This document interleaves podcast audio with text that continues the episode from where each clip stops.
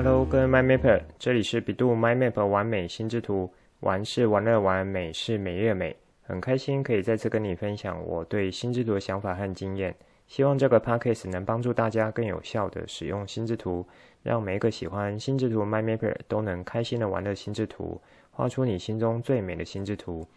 这集想要和你们来聊，在心智图法中最显而易见的好处，最为大家熟知的功能——资料整理。你也可以说是笔记术、笔记技巧这个主题。现在就来听传奇聊心智图，一起完美心智图。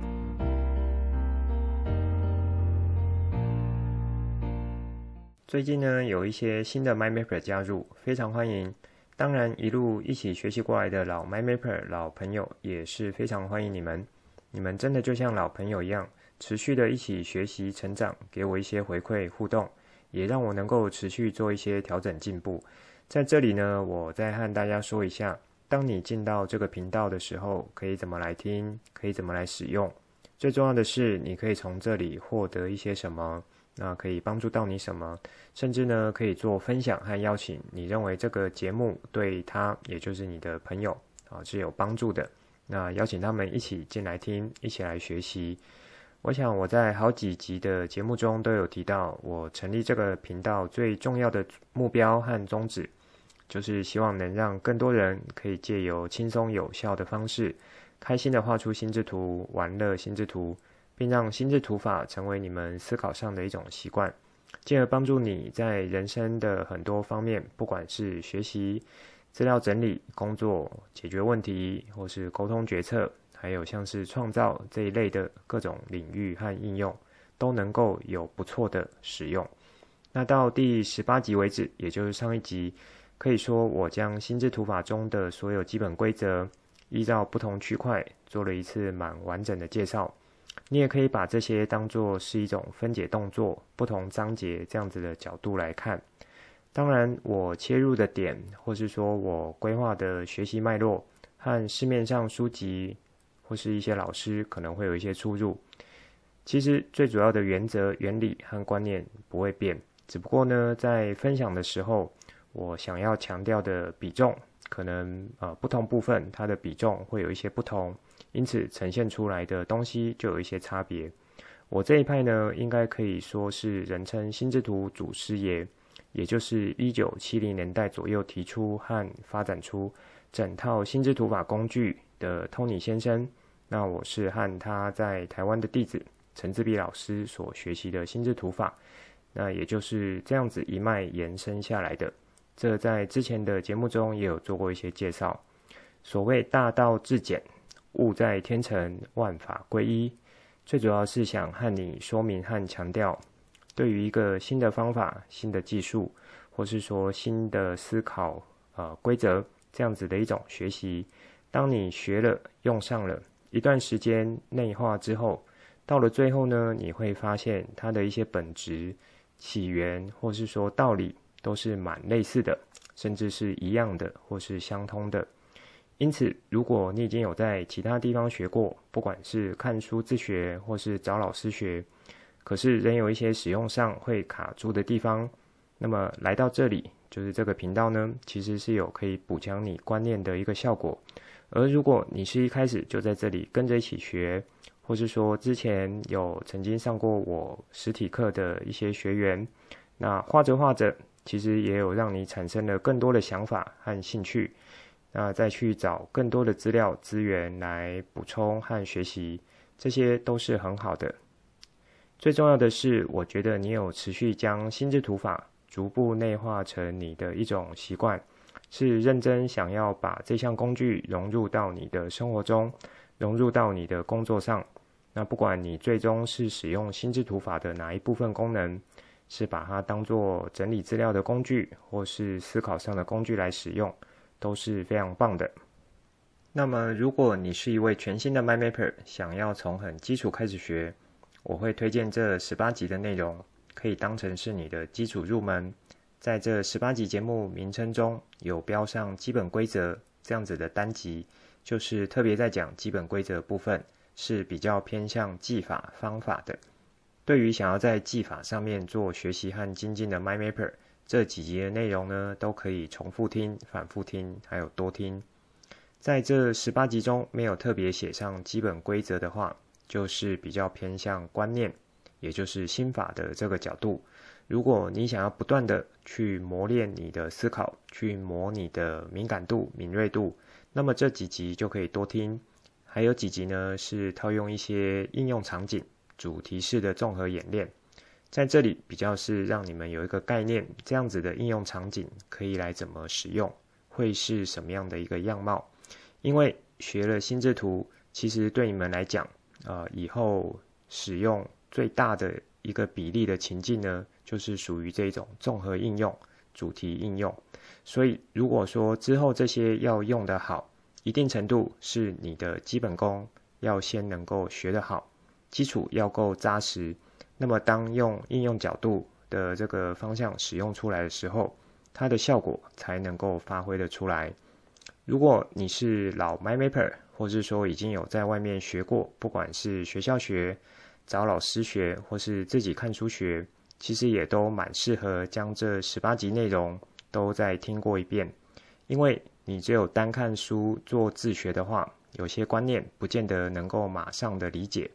自己操作下去也可能发生不知所以然的一个窘境，就这样子把它画下去。有的时候可能画的时候还是会卡卡的，可是却不知道哪里出了问题。这时候如果搭配我的频道内容，相信是可以给你一些比较不一样的角度来做补充，那也可以让你有更好的学习效果。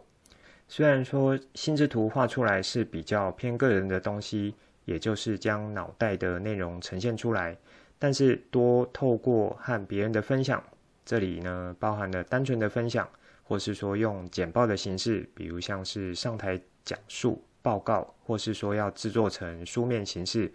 借由这些分享的形式，你所获得的一个回馈，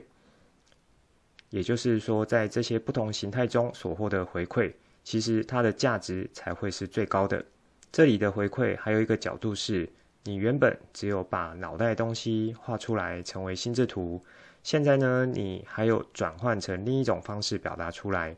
在当下就是有点像是在大脑中再重新整理过一次。这往往呢，也会把你之前有卡住的地方给打通了。那我想，这应该有不少人有这样的经验，就是说，光想的时候呢，可能会想不通，或是把呃，就是卡在那里。但是如果换一种形式表达出来，比如说把你的内容用写的，或者说把你的内容用讲给别人听，诶，写着写着，或是说着说着，好像原本卡住的地方就通了。那么在心智图的学习上面也是有这样子的一个效果或是经验，所以当你画出心智图之后，如果你可以再做分享或是做表达，那甚至可以做一些讨论的话，你对于你画心智图的这个主题的理解深度，其实都会有强化的效果在。好，一开始花一点时间和你们说这些，是节目直播到上一集，算是有到了一个阶段。那也就是说，在这十八集中，这些都比较像是基础的部分。这里呢，也可以让新加入的 MyMapper，如果要使用这个频道的话，可以有一个依循。那老 MyMapper 们呢，如果说你想要回头听，在架构上其实可以有一个比较完整的角度。你想要从哪里听，用什么主题来切入，而更重要的是，呃，从这一集之后呢，其实就要进到比较应用形态、主题形态内容。那我也是希望说，你能够有一些基础的了解，之后再套用到这些应用形态和主题形态的时候，使用上会更加的顺手，想法上也会更加的顺畅。不知道你有没有发现，目前在市面上属于学习相关的书籍，尤其是语言类，还有考试类，很多都会标榜着“心智图”这三个字。比如说心智图学英语、心智图考托福，或是说心智图考国考、心智图准备作文等等的这些书籍，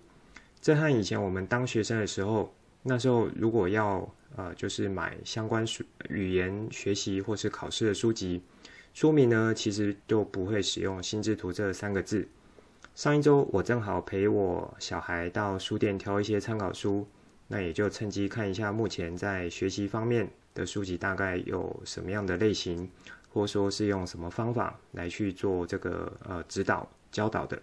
那也就是像上面所说，赫然发现这一种语言类的还真的蛮多，都会有套心智图这个角度的一种编排方式。这里呢，可以呃看你们做一个小测验，也算是一种随堂考。你如果有去逛书局，或者说你有在网络上去搜寻一下，然后呢，你去想一下，就是你一路听过来我聊的这些内容之后，你认为这样子的书籍，就是说呃名称上已经有写心智图学什么这样子的书籍，在学习上，啊、呃、以现在人的这种学习方面或是学习角度，是不是真的有帮助呢？如果有帮助，你觉得帮助会是在哪里？虽然说强调是心智图，但是你可不可以分辨得出来哪一些是真正的心智图，哪一些是只有使用到一些基本规则，可是不能称为完整心智图的角度呢？这些问题让你来做一下思考，其实也可以当做是，如果你想要好好的利用心智图法来帮助你进行笔记技巧的练习。应该要有什么样的一个态度？我这里呢，特别强调“法”这个字，它背后的含义是不太一样的。如果你是新加入的 MyMapper，或是说已经有忘记我讲这个话的意思的话，可以回头去听呃第四集的内容。那先回到我在对市面上这些语言学习书籍有蛮大比例会加入心智图元素的这件事情，我的一个个人看法。我大概会有以下三点：第一，这些书籍中所画的心智图，大概有百分之九十九以上不能称作是真正的心智图。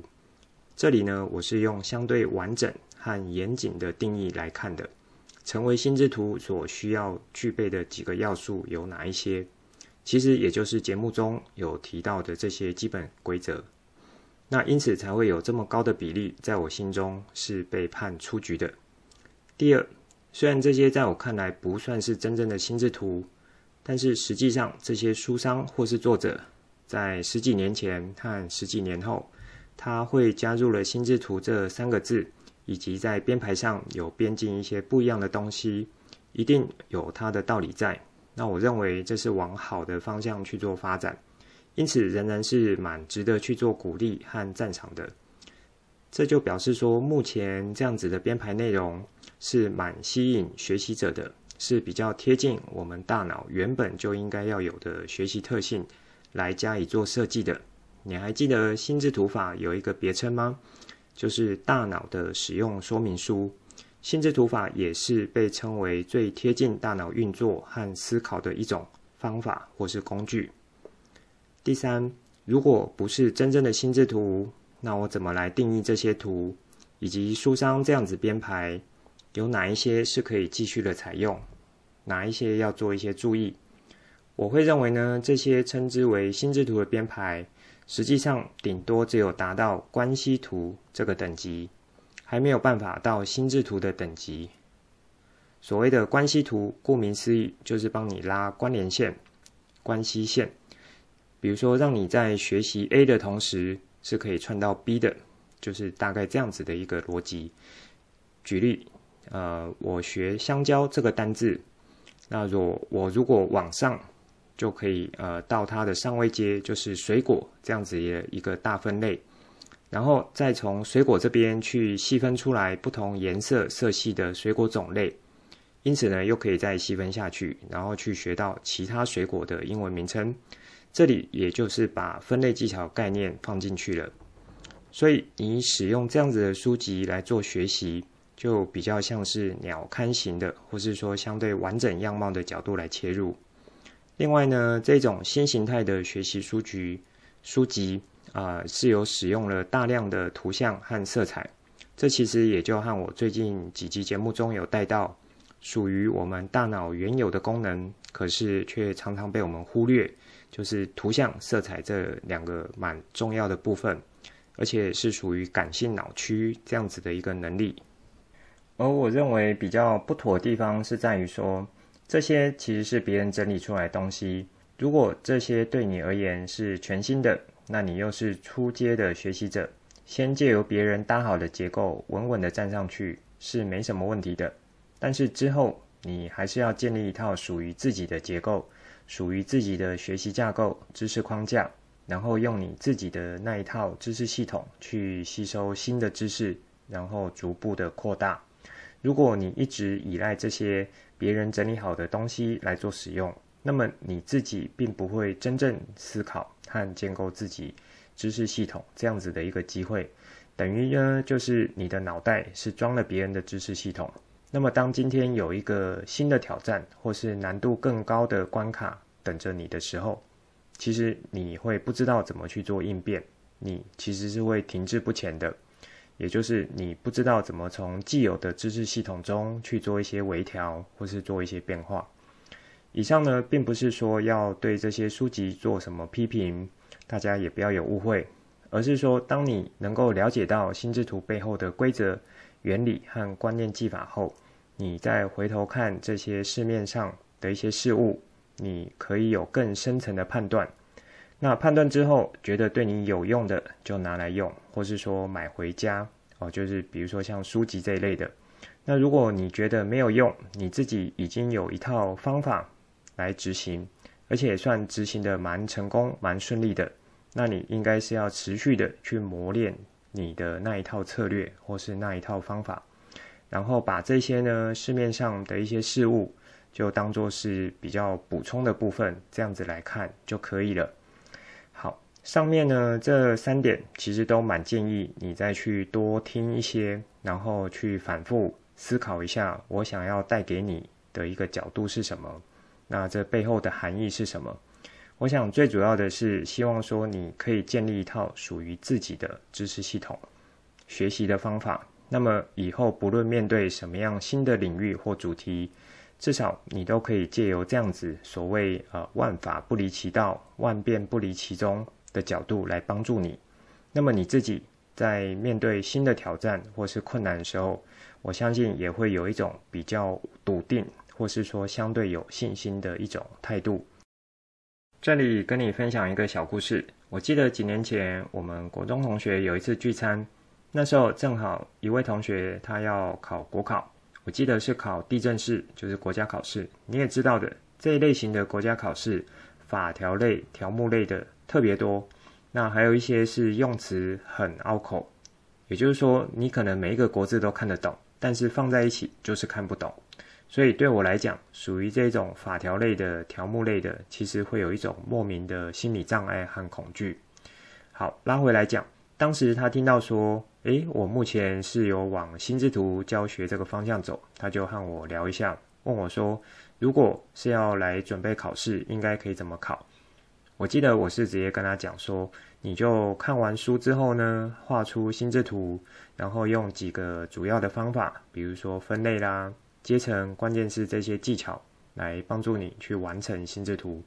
我那同学听了之后就说，对，他现在就是有买这样子已经画好的心智图的书，是真的整理得蛮清楚的，那就是靠背这些心智图来取代以前是那种一条一条的背。当下我听起来，诶，好像蛮不错的哦，有提升他读书的方法。可是后来我心里想，不对呀，我的意思是，是要你看完之后自己整理一遍属于自己的心智图笔记。怎么听起来你好像还是在用背书的感觉？我说不对不对，心智图看别人画好的其实是蛮快的，但是这并不是你自己去亲手画过一遍的。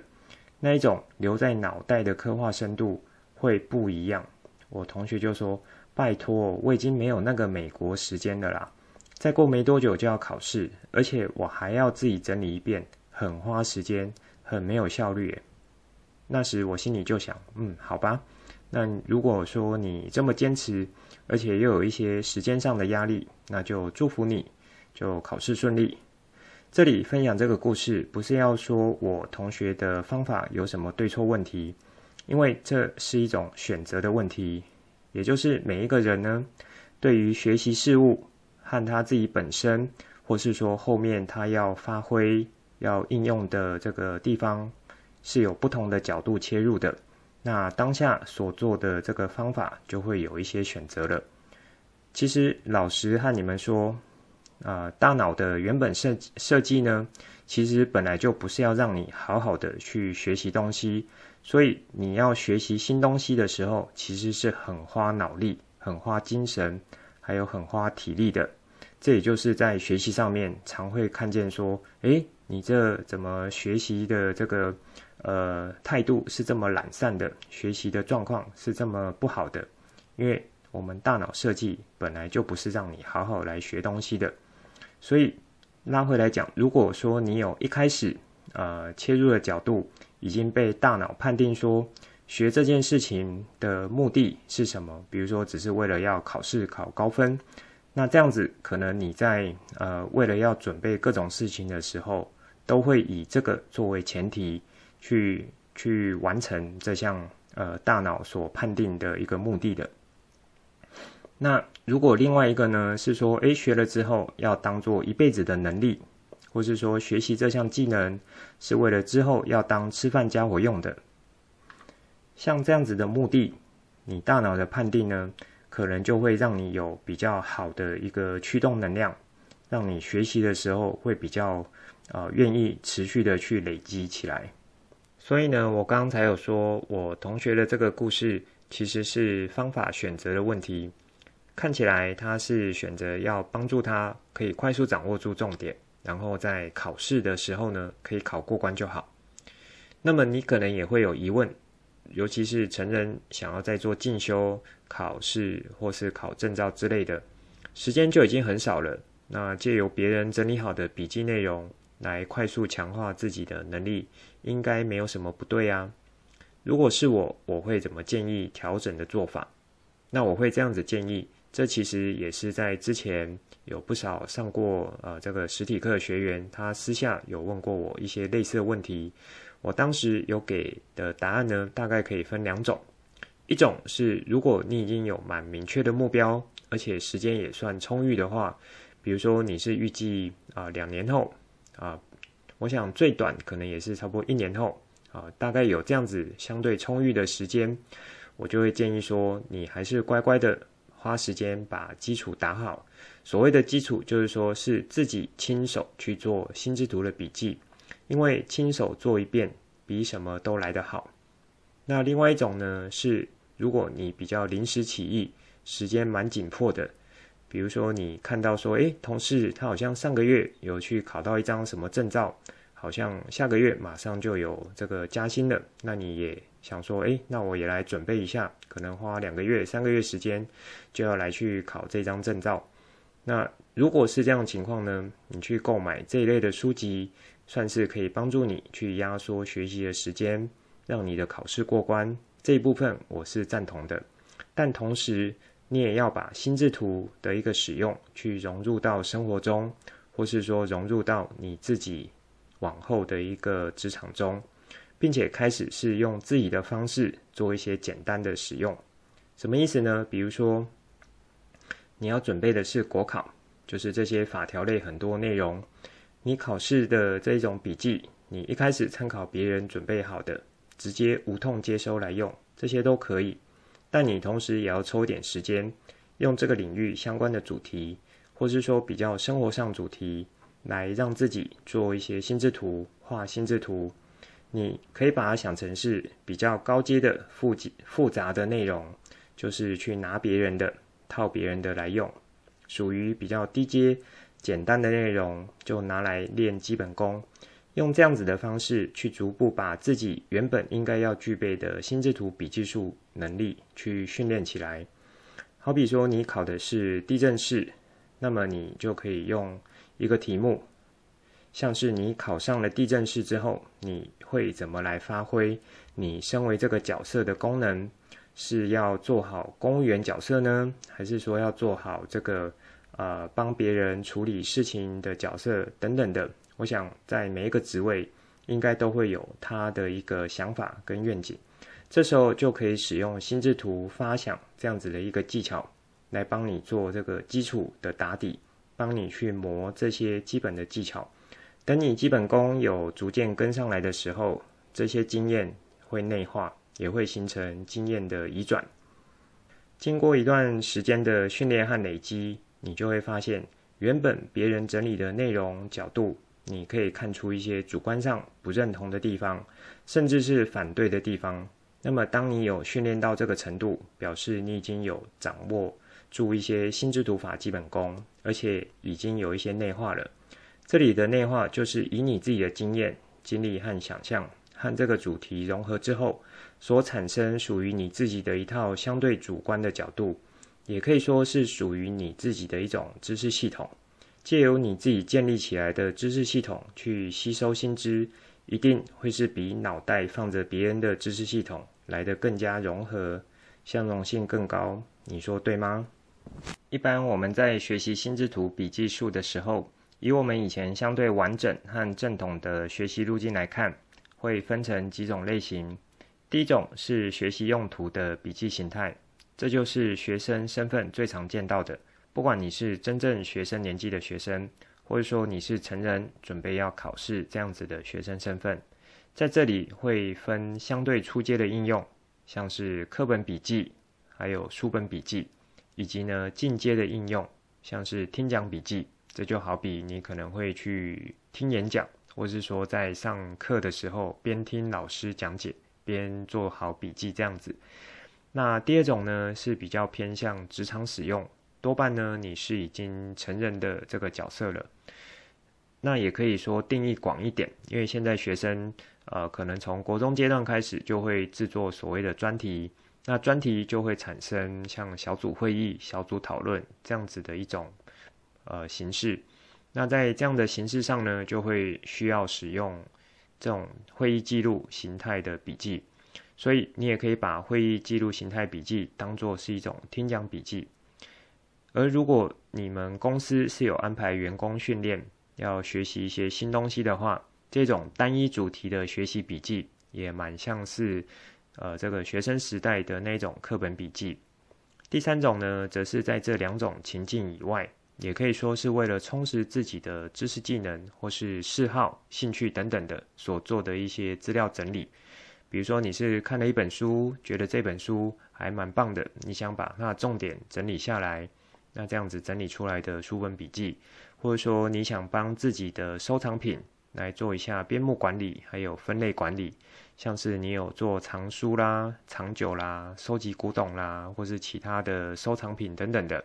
那这样子的笔记形态就可以把它放在第三种。你也可以说把这一类型的呢，都归在比较偏休闲方面的，也是 OK。因为在以心智图应用的笔记术这个主题呢，有蛮多是可以和你们聊的。不过因为内容篇幅关系，我先和你们聊到这里，之后会针对上面所说的这些类型呢，来逐项的做展开。也请你们各位 MyMapper 可以期待一下下哦。最后也和大家说一下，就是说在平台的功能好像有一些更新。目前你应该会在每一集节目中看到有留言功能的连接。这样子对你想要留言和我做互动和分享的 MyMapper 会更加的方便，就很欢迎你多加的使用。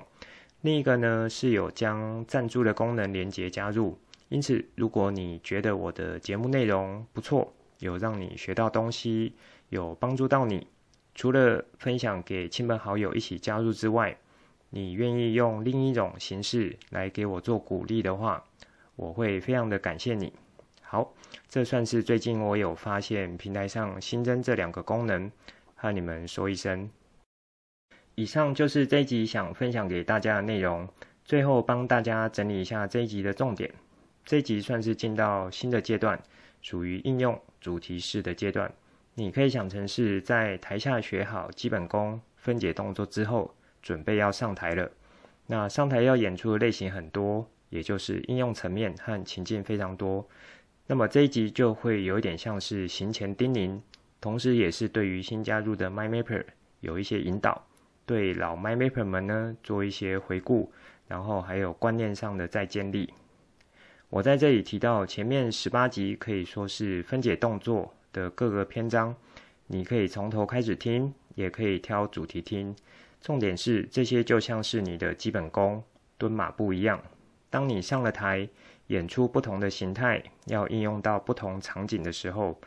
当下你有发现卡住的地方，其实可以随时回头来听一些对应的集数，或许就可以帮助你把卡关的地方理清。当然，更好的方式是你可以分享你画的心智图，有时候呢，我可能可以提供一些角度给你，就或许就可以蛮快帮助你啊、去离开，或是说跳脱当下卡关的点。然后就可以继续前进了。像之前在节目中也有分享到的，有上过课的孩子啦，还有像是老师啦，他和我分享他画的图之后，我给予一些回馈和建议，好像都还蛮快帮助他解决当时他们所卡住的点，啊，甚至说有给予一些新的触发和想法。好，再来呢是这一集我有提到，我对于市面上这些越来越多。有心智图作为书名的这一类学习类的书籍，我的一些个人看法，那也有给你一些建议。这些在我看来比较像是选择上的问题，所以呢，也是你要想一下说，呃，你想要使用心智图或心智图法帮助你的一个目的是什么，或是说你想要学心智图的一个角度是什么，或者说你要学语言。如果不用以前的方法，而改用心智图的方法来学，为的是什么？是会比较快呢，还是比较有效率呢，还是怎么样？然后搭配我有提出的这几个角度，啊，自己自问自答一下，我想应该就可以帮助你做更完整的观念建立。最后就是做一下学习分类，以及之后内容的介绍。在心智图笔记术的使用上呢，其实是有几种类型来做分类的，我这里是把它分作三种，呃，我是用这个使用情境还有目的来作为分类的主轴。当然，你如果有学过心智图分类技巧的话，就会知道分类是没有绝对的标准，就是依照当时你的需要和适合度来加以进行的。这一集的内容就先说到这里。之后再跟大家聊更多我对于心智图的认识所产生的经验和想法，来跟你分享，带你一起重新认识心智图。希望你会喜欢今天的节目。节目是由百度 My Map 完美心智图制播，我是传奇，也可以叫我 Coach。欢迎你听了之后有什么新的想法与角度，可以跟我互动，例如画出心智图，或是留言来跟我分享。节目单中附上官网、脸书还有赖社群资料，以及这一集我想和你分享的心智图作品，欢迎随时透过这些地方来和我做互动。如果你也喜欢这个频道，记得帮我订阅、加给爱心，还有分享给亲朋好友，邀请他们一起来分享心智图的美好。我们下次见，拜拜。